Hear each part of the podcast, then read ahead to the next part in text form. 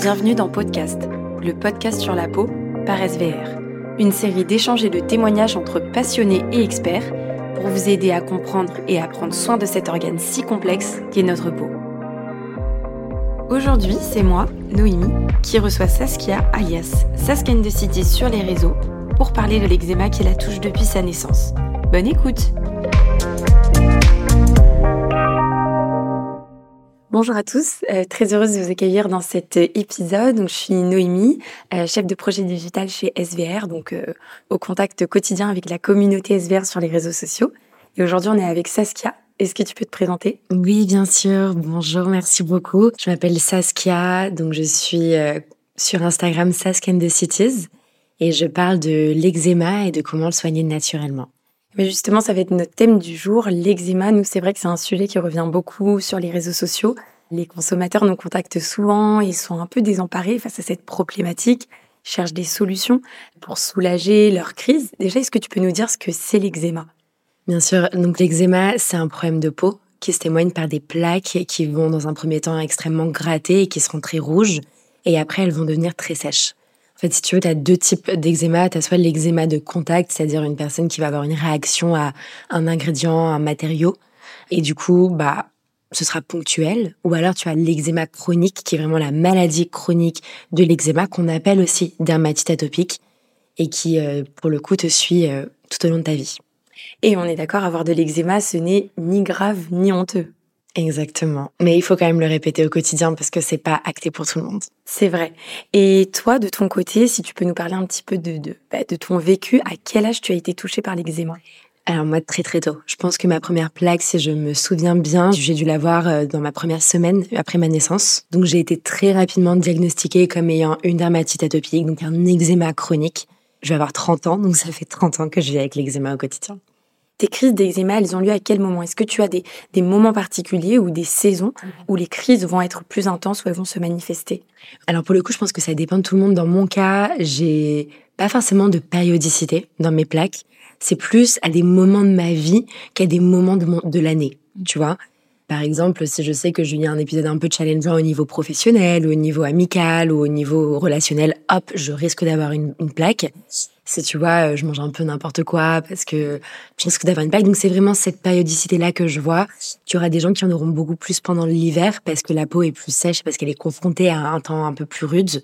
D'autres personnes, pour le coup, c'est l'été parce que transpiration, chaleur, bam, plaque. Oui, en effet. Ouais, donc on a des facteurs aggravants quand même qui, dans l'année, peuvent aggraver ces crises-là. Exactement. Ouais. Et ben, les personnes s'interrogent beaucoup sur comment traiter cet eczéma.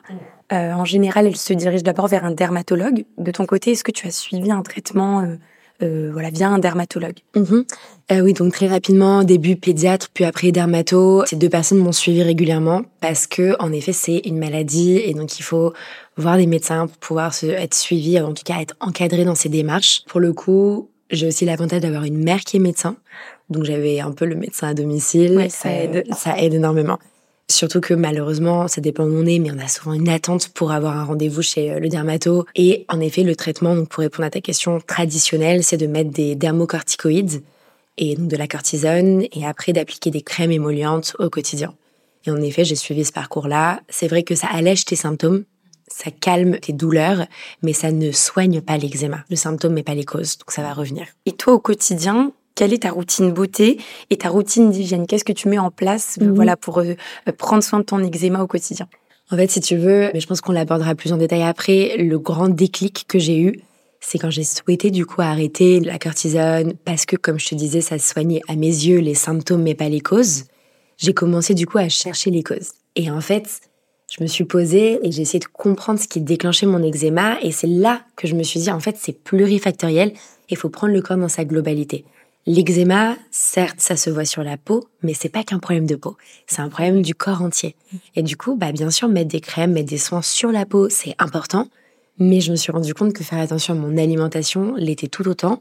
Et plus globalement aussi, ma santé mentale, mon hygiène de vie. Donc, si tu veux, j'ai vraiment ces trois piliers dans ma tête. C'est soins de peau, alimentation et vraiment hygiène de vie au global. Et c'est ça, c'est comme ça que je soigne mon eczéma. Ça fait rire les gens parce que sur les réseaux, on me dit, mais du coup, tu peux me passer une crème miracle? Il y aura pas de crème miracle faut arrêter de, croire ça. Il y a des crèmes qui vont nous aider, Mais si tu veux, le miracle, c'est vraiment parfois, bah, tu vois, par exemple, ce week-end, j'ai une énorme plaque d'eczéma et j'avais besoin de me défouler. Donc, je sais que je suis allée en boîte jusqu'à 5 heures du matin. J'ai dansé comme une folle et j'ai décompressé et ça m'a fait du bien dans tous les sens du terme. Et maintenant, tu vois, j'ai décompressé, ma plaque va beaucoup mieux. Oui, c'est ça pour tu, Tu fais aussi des choses qui te font du bien et voilà, même mentalement, ça peut soulager. Euh, Exactement.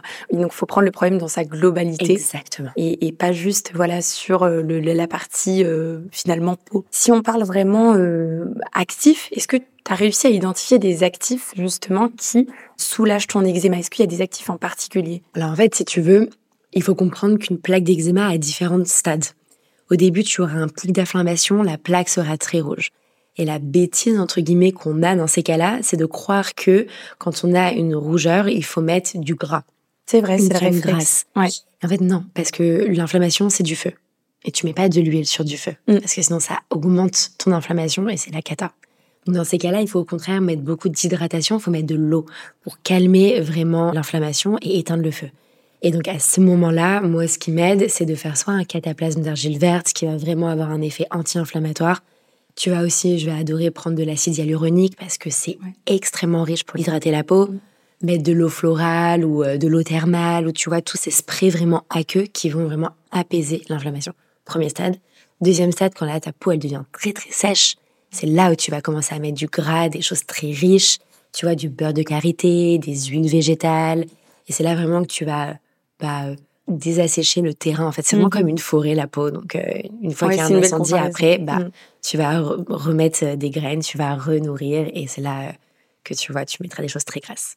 Et toi, aujourd'hui, est-ce que tu as des critères de sélection quand tu choisis tes produits, quand tu choisis tes cosmétiques? Parce qu'on sait que mmh une peau avec eczéma ne peut pas tout supporter et on va faire attention dans sa sélection. Est-ce qu'il y a des choses que tu regardes? Est-ce que c'est euh, la naturalité? Si la formule est minimaliste? Euh, Si elle est testée euh, sans perturbateur endocrinien Est-ce qu'il y a des choses comme ça que mmh tu regardes? Carrément. Bah, euh, déjà, c'est hyper cool d'en parler parce que c'est vrai que on balaye un peu cette question alors qu'elle est fondamentale dans le choix des soins euh, pour l'eczéma. En fait, il y a deux choses. La première, c'est que j'essaie d'avoir un maximum de naturalité. Et donc, ça passe par euh, un haut pourcentage de naturalité, une des sélections aussi d'actifs qui sont les plus bio et bruts possibles pour que les nutriments, en fait, de ces ingrédients naturels ne soient pas détruits lors du process de création du produit final. Mais tu vois, le problème aussi, c'est qu'on pense que la naturalité, c'est magique mais non, parce que dans le naturel, tu as aussi par exemple des huiles essentielles, du parfum qui peut être naturel, l'alcool, ça peut être naturel aussi. Donc en fait, ça c'est des choses qui peuvent aussi irriter ta peau. Donc plus que le naturel, je vais vers en effet le plus de minimalisme possible et le plus de brut possible. Et tu vois, quand j'ai une plaque d'eczéma, plutôt que de mettre une crème trop compliquée, bah, je vais pouvoir préférer mettre juste de l'huile d'olive pour réhydrater ma peau. Tu vois, c'est brut, c'est naturel. Pour récap, si tu veux, je vais regarder qu'il n'y ait pas d'huile minérale, qu'il n'y ait pas de silicone, qu'il n'y ait pas de toutes ces petites choses-là qu'on a l'habitude de voir pour vraiment aller vers une composition assez minimaliste et qui va vraiment aider la peau plus que euh, l'étouffer en mettant des produits euh, exactement qu'elle pourra pas assimiler. Perturbateurs endocriniens, carrément. Mm. Moi, c'est même la base. C'est triste de devoir se poser la question, je trouve pas. Puis, euh, au niveau naturel, en effet, je vais, de façon générale, le moins de parfum possible, pas d'huile essentielle, le moins d'alcool possible. Et je, plus globalement, je vais vraiment euh, chercher à comprendre la composition de ma crème. Pourquoi du comment de chaque ingrédient, Exactement. chaque actif. Et c'est c'est cool aussi de se dire ok bah cet actif là il est intéressant pour telle et telle chose. Il faut aussi comprendre que une crème ou un produit euh, de cosmétique c'est pas une somme d'ingrédients, c'est vraiment un tout, c'est une, une recette. C'est vrai. Et il faut comprendre qu'il y a peut-être des actifs qui vont pouvoir être euh, présents parce qu'il y a deux actifs qui permettent cette présence. Et en fait, je pense que vraiment ce travail de comprendre la composition est hyper intéressant. Tout à l'heure, tu nous parlais de justement de pouvoir traiter le problème dans sa globalité, pas qu'au niveau de la peau, mais par exemple au niveau de l'alimentation aussi. Est-ce que tu suis un régime alimentaire particulier? Alors déjà, c'est vrai que ma mère est médecin nutritionniste. Donc depuis que je suis petite, si tu veux, je vois la question de l'alimentation est vraiment au cœur euh, de notre vie de famille. On a toujours euh, eu plein de légumes. On a toujours eu l'importance de toujours euh, vraiment écouter sa faim, écouter ses envies, donc vraiment avoir une, alimentation intuitive. Ça, on a toujours eu et je pense que c'est très important de le mettre en place. Ouais. Par exemple, nous, euh, enfin je dis nous parce que j'ai des frères et donc quand j'étais petite, mon grand frère et moi, on détestait manger le matin. Bah notre mère, elle nous disait si vous n'avez pas faim, vous mangez pas. Mais par contre, si à un moment vous avez faim, hop, bah vous allez manger, on vous met dans, je vous mets dans le sac telle et telle chose pour que vous puissiez manger. Donc tu vois, ce côté un peu intuitif, on s'écoute, vraiment mettre le corps au centre de ses réflexions et de son process de décision, tu vois. Mm. Et par contre, toujours dans cette continuité, quand j'ai souhaité me soigner naturellement, plutôt que de suivre euh, aveuglément un régime, je me suis dit, OK, pareil, je me reconnecte à mon corps et j'ai commencé à noter ce que je mangeais et comment ma peau, elle réagissait. Et j'ai fait ce travail empirique pendant deux semaines et ça m'a vraiment permis de mettre en évidence les ingrédients et les aliments qui me provoquaient des plaques. Un petit peu analysé, tu avais comme un petit carnet ah, où tu notais, c'était ton journal, euh, c'était ton journal de bord. Euh, Exactement, mon journal de bord, mon mm. journal de peau et tu vois, je me suis rendu compte, mais trop bête, mais que dès que je mangeais une tomate cerise, j'avais une démangeaison autour de la bouche. Ok. Et je pense que jamais je m'en serais rendu compte si je n'avais pas noté, tu vois. Et de là, en fait, je me suis dit, ok, donc quand je mange trop de gluten, trop de laitage, trop de sucre, etc. Et de là, j'en ai déduit un protocole alimentaire. Et en fait, après coup, je me suis rendu compte que c'était ce qu'on appelait l'alimentation anti-inflammatoire ou hypo-inflammatoire. Ouais. Et du coup, en effet, euh, je suis cette alimentation toujours avec beaucoup de légèreté, parce qu'il faut comprendre que une alimentation trop restrictive, c'est pas possible sur le long terme, tu vois. Et donc, je fais ce qu'on appelle le 80-20. Donc, 80% du temps dans ma semaine, je mange hyper anti-inflammatoire. Il n'y a pas d'écart. En revanche, 20%, c'est la folie. Et tu te fais plaisir. Ah ouais, carrément. Ah, mais je mange tout ce dont j'ai envie et je pense que c'est sain parce que du coup, de un, ton corps, bah, il sait toujours comment réagir par rapport euh, à la présence des ingrédients considérés comme inflammatoires. Et surtout, c'est la dose qui fait le poison. Et ça, on le dira jamais assez. Tu vois, si tu manges un burger ponctuellement, il y aura pas de souci. C'est le fait d'en manger peut-être tous les jours qui là poserait problème éventuellement. Donc voilà, c'est vraiment ce côté euh, on dose, on s'écoute et, je pense que c'est bien de le rappeler. C'est bien de le rappeler et puis euh, que chacun puisse faire voilà des petits tests pour voir aussi ce qui, ce qui lui convient et, et, là où ça peut déclencher, aggraver les crises. Mais carrément. Est-ce que toi, tu pourrais euh, voilà euh, donner, partager tes tips que tu fais au quotidien pour soulager ton eczéma. Est-ce qu'il y a des petites astuces qui te correspondent, mais des mhm. petites astuces qui t'aident et que tu, mets en place? Il y a vraiment la base de base pour moi, c'est déjà de dormir dans une chambre où il fait pas trop chaud. Donc tu vois, euh, entre 16-20 degrés, pas plus. Je sais que ça peut paraître froid, mais c'est ce côté fraîcheur qui va vraiment permettre d'apaiser la plaque quand on est en crise. Toujours dans un espace aéré, donc que ce soit avec une porte ouverte ou une fenêtre ouverte, parce que du coup, un air trop confiné, ben, c'est pas très bon. Ouais. Et vraiment, ce renouvellement permet un peu de fraîcheur et de pas avoir une trop forte concentration d'allergènes, donc quoi, que ce soit acariens ou poussière ou choses comme ça. Le fait de bien dormir. Pareil, moi quand j'ai une plaque, j'annule tous mes rendez-vous je reste chez moi, je me détends et j'essaie de beaucoup me reposer parce que ça rejoint ce qu'on se disait, corps dans sa globalité, vision holistique. Un corps qui subit une crise et qui combat une crise, c'est un corps qui a besoin de toute sa force et il a besoin de repos. Donc tu t'écoutes et tu mets un petit peu ton emploi du temps en pause. Exactement. Pour te concentrer sur toi et gérer ta crise. Euh. Oui, en fait, si tu veux, j'essaie vraiment de me reposer et de dormir. Alors, dormir, c'est compliqué quand on a de l'eczéma parce que tu peux avoir une insomnie, parce que tu te crèves jusqu'au sang pendant la nuit. Ça peut être un peu trash. En revanche, ne serait-ce que de s'allonger, de se reposer, de vraiment mettre son corps et son activité en pause, ça permet, à mes yeux, je pense, de donner au corps toute la force dont il a besoin pour combattre la crise. Donc ça, c'est vraiment important, le repos, le repos, le repos. quand j'ai une crise ou quand je sens une, plaque arriver, je mets vraiment euh, en stand-by tous mes rendez-vous en pause pour vraiment être en mode, ok, je me reconcentre sur moi je me fais du bien. L'autre chose, c'est aussi de pas prendre des douches tout le temps. Ça, tu vois, on le dit pas trop. Et j'ai mis du temps avant de l'assumer, de le dire sur les réseaux parce que ça fait vite cracra. Mais c'est histoire de se dire, ok, donc en fait, une douche, ne serait-ce que de l'eau, déjà, ça irrite. Ouais la peau. Et en plus, ça décape un petit peu ton film hydrolipidique. Et quand tu as une plaque d'eczéma, de base, cette barrière cutanée, elle est abîmée, elle est fragile. Donc quand tu as en plus une crise, bah tu vois, tu rajoutes de l'eau, ça va décaper. Non. Et le fait vraiment de dire, bon, bah, je fais vraiment une petite douche de chat, c'est le strict minimum. Bah, pour moi, ça m'aide beaucoup. Et donc de pas mettre la plaque au contact d'eau fréquemment. Donc ça, ça aide aussi. J'essaie de réfléchir parce que là, comme ça, c'est vrai qu'il y a pas mal de choses de mettre des gants aussi. Tu vois, moi j'ai de l'eczéma sur les mains tout le temps. Bah, j'hésite pas à mettre des petits gants réutilisables. Euh, pour tu vois, protéger tes mains. Euh, Exactement. Que ce soit quand je me lave les cheveux ou quand je fais la vaisselle ou la cuisine. Parce que tu vois, ne serait-ce que le jus de citron, bah, euh, ça te tout de suite, ça peut piquer. Ah c'est une horreur. Si on rentre un peu plus, bah voilà, dans l'impact qu'a eu ou qu'a encore l'eczéma mhm. dans ta vie quotidienne, est-ce que l'eczéma a eu un impact dans le regard des gens autour de toi? Ah ouais, non, mais ça, c'est une question qui est tellement importante. Merci vraiment de la poser parce que Mais carrément. en fait, il y a deux choses. Enfin, non, je pense qu'il y en a trois. La première, c'est que l'eczéma, c'est un problème chronique de peau. Ça, on l'a dit. Il n'y a pas de diagnostic vital qui est engagé. Heureusement, tu vois, on n'en meurt pas. En revanche, ça touche à ta qualité de vie, mais énormément. Parce que, comme je te disais, tu vois, insomnie, tu n'arrives pas à dormir, tu te grattes jusqu'au sang. Ou alors, tu vas avoir une plaque qui est esthétiquement parlant, pas très jolie, à des endroits où tu pourras peut-être pas forcément les cacher. Donc, tu vois, regarde des gens carrément. Combien de fois je parle à des gens, mais je sais qu'ils me regardent pas dans les yeux, ils regardent ma plaque.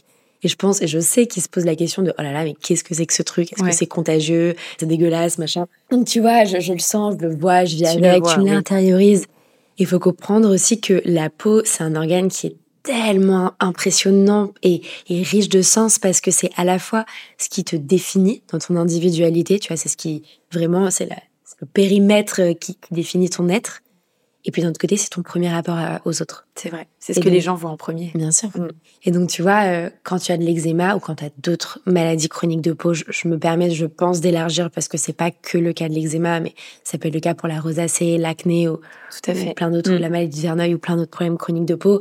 Quand tu as un problème de peau, tu es mal dans ta peau. Puis aussi, je pense que tu minimises énormément ce que tu vis parce que euh, je sais mais j'arrive pas à savoir d'où ça sort tu vois. Mais quand, t'as une mais là en fait si tu veux il y a que maintenant que j'en parle sur les réseaux que je dis aux gens aujourd'hui j'ai pas le moral parce que j'ai une crise d'eczéma. Mais jamais avant j'aurais parlé de ce combat au quotidien tu mettais pas de mots dessus en non et ça isole énormément mais pourtant on est tellement nombreux et nombreuses à le vivre au quotidien. Mais tu vois ouais tu tu vis un peu ta plaque et ta crise dans ton côté. Je comprends pas pourquoi et c'est dommage parce que euh, bah, c'est une maladie chronique de peau et autant faut pas surdramatiser la question Autant, il faut aussi pouvoir le dire, bah ouais, en fait, j'ai une maladie chronique. Oui, comme on a dit, c'est pas grave, c'est pas honteux, ça peut arriver, mais il faut en parler, il faut bien s'entourer et trouver des solutions bien qui, sûr. qui nous conviennent. Exactement. Et, tu parlais justement des gens, bah voilà, qui, remarquaient ça au premier abord où tu sentais qu'ils te mm. regardaient. Est-ce que tu as déjà eu des remarques même déplacées euh, ou des, voilà des, des, petites blagues, des mauvaises blagues euh, sur ton eczéma? Tellement. Je pense aussi que parce qu'encore une fois, les gens pensent que quand ça touche la peau, il suffit de mettre des crèmes et ça part. Tu penses que c'est facile de traiter le problème. Exactement. Mm. Alors que pas du tout. Et le nombre, les remarques qui reviennent le plus souvent, et ça je le sais parce que j'en parle justement avec la communauté, et je pense que vous aussi, vous, vous allez voir ce que c'est, mais c'est le fait de dire, oh mais t'as un peu une sécheresse, tu devrais mettre des crèmes. Ok. Ou alors, oh là là, qu'est-ce que t'as? Est-ce que t'as pensé à aller voir un médecin, un dermato? Ou t'as ce côté euh, de euh, Oh, mais moi, tu sais, j'ai une amie, elle a testé telle chose et du jour au lendemain, elle avait plus d'eczéma. Alors, je pense, et je me le dis, hein, que c'est bienveillant, que c'est vraiment dit pour euh, aider. Mais c'est pas si simple que ça. Et c'est pour ça aussi que c'est important de vraiment expliquer ce que c'est que l'eczéma et qu'est-ce que c'est que le quotidien avec l'eczéma pour que les gens comprennent que bah, c'est pas si simple. On n'a pas juste une crème miracle, comme je te disais, qui résout tout le problème. Ça, c'est un peu le côté un peu mignon. Après, il y a des trucs un peu plus trash de euh, Ouais, mais je raconte toujours cette anecdote quand on me pose la question parce que je pense que ça m'a tellement marqué. Mais j'avais pas de stylo quand j'étais à l'école. Ouais. Je crois que j'étais, euh, j'avais 6 ans, tu vois. Et mon voisin, je lui demande mon stylo et j'avais des plaques sur euh, toute la main. Bah d'ailleurs, tu vois, un peu comme ça. Il m'a passé son stylo et après il m'a dit, tu sais quoi, tu peux le garder. Ah oui, c'est Mais je sais qu'il a vu ma mm. plaque. J'avais lui dire, mais tu sais, c'est pas contagieux et tout. Mais vraiment, c'est pas esthétique, quoi. Mais parce qu'en fait, on associe finalement, euh, voilà, l'aspect à euh, peut-être euh, quelque chose de. C'est mal vu, en fait. Ça peut paraître quelqu'un qui, qui, ne prend pas soin de lui, qui voire même qui, est sale. Oh alors qu'en fait, non. Et puis derrière, toi, tu es déjà en train de combattre ça et de trouver des solutions. Et les gens se rendent pas compte. Et quand on est enfant, encore moins.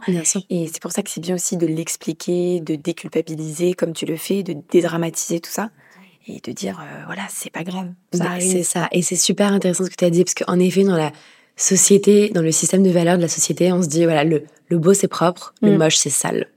Et j'arrive pas à comprendre pourquoi parce que c'est pas forcément le cas. Il y a de la beauté aussi dans le fait d'assumer euh, ses défauts. Et euh, on parle beaucoup d'inclusivité. Et je pense que oui, le body positivisme, ça passe par plein de choses, et notamment par le fait de montrer sa peau telle qu'elle est réellement et de l'accepter. Ouais. Et aujourd'hui, on voit, et heureusement que ça va dans ce sens-là, que sur les réseaux sociaux notamment, on montre de plus en plus sa peau sans filtre. Euh, voilà, euh, il y a beaucoup de gens qui essayent de déculpabiliser les problématiques de peau, et heureusement parce que faut rappeler aux gens que c'est pas grave, on a tous une problématique, mais il y a des solutions. Et, euh, et puis voilà, on vit avec, on vit avec et chacun fait au mieux aussi. Bien sûr.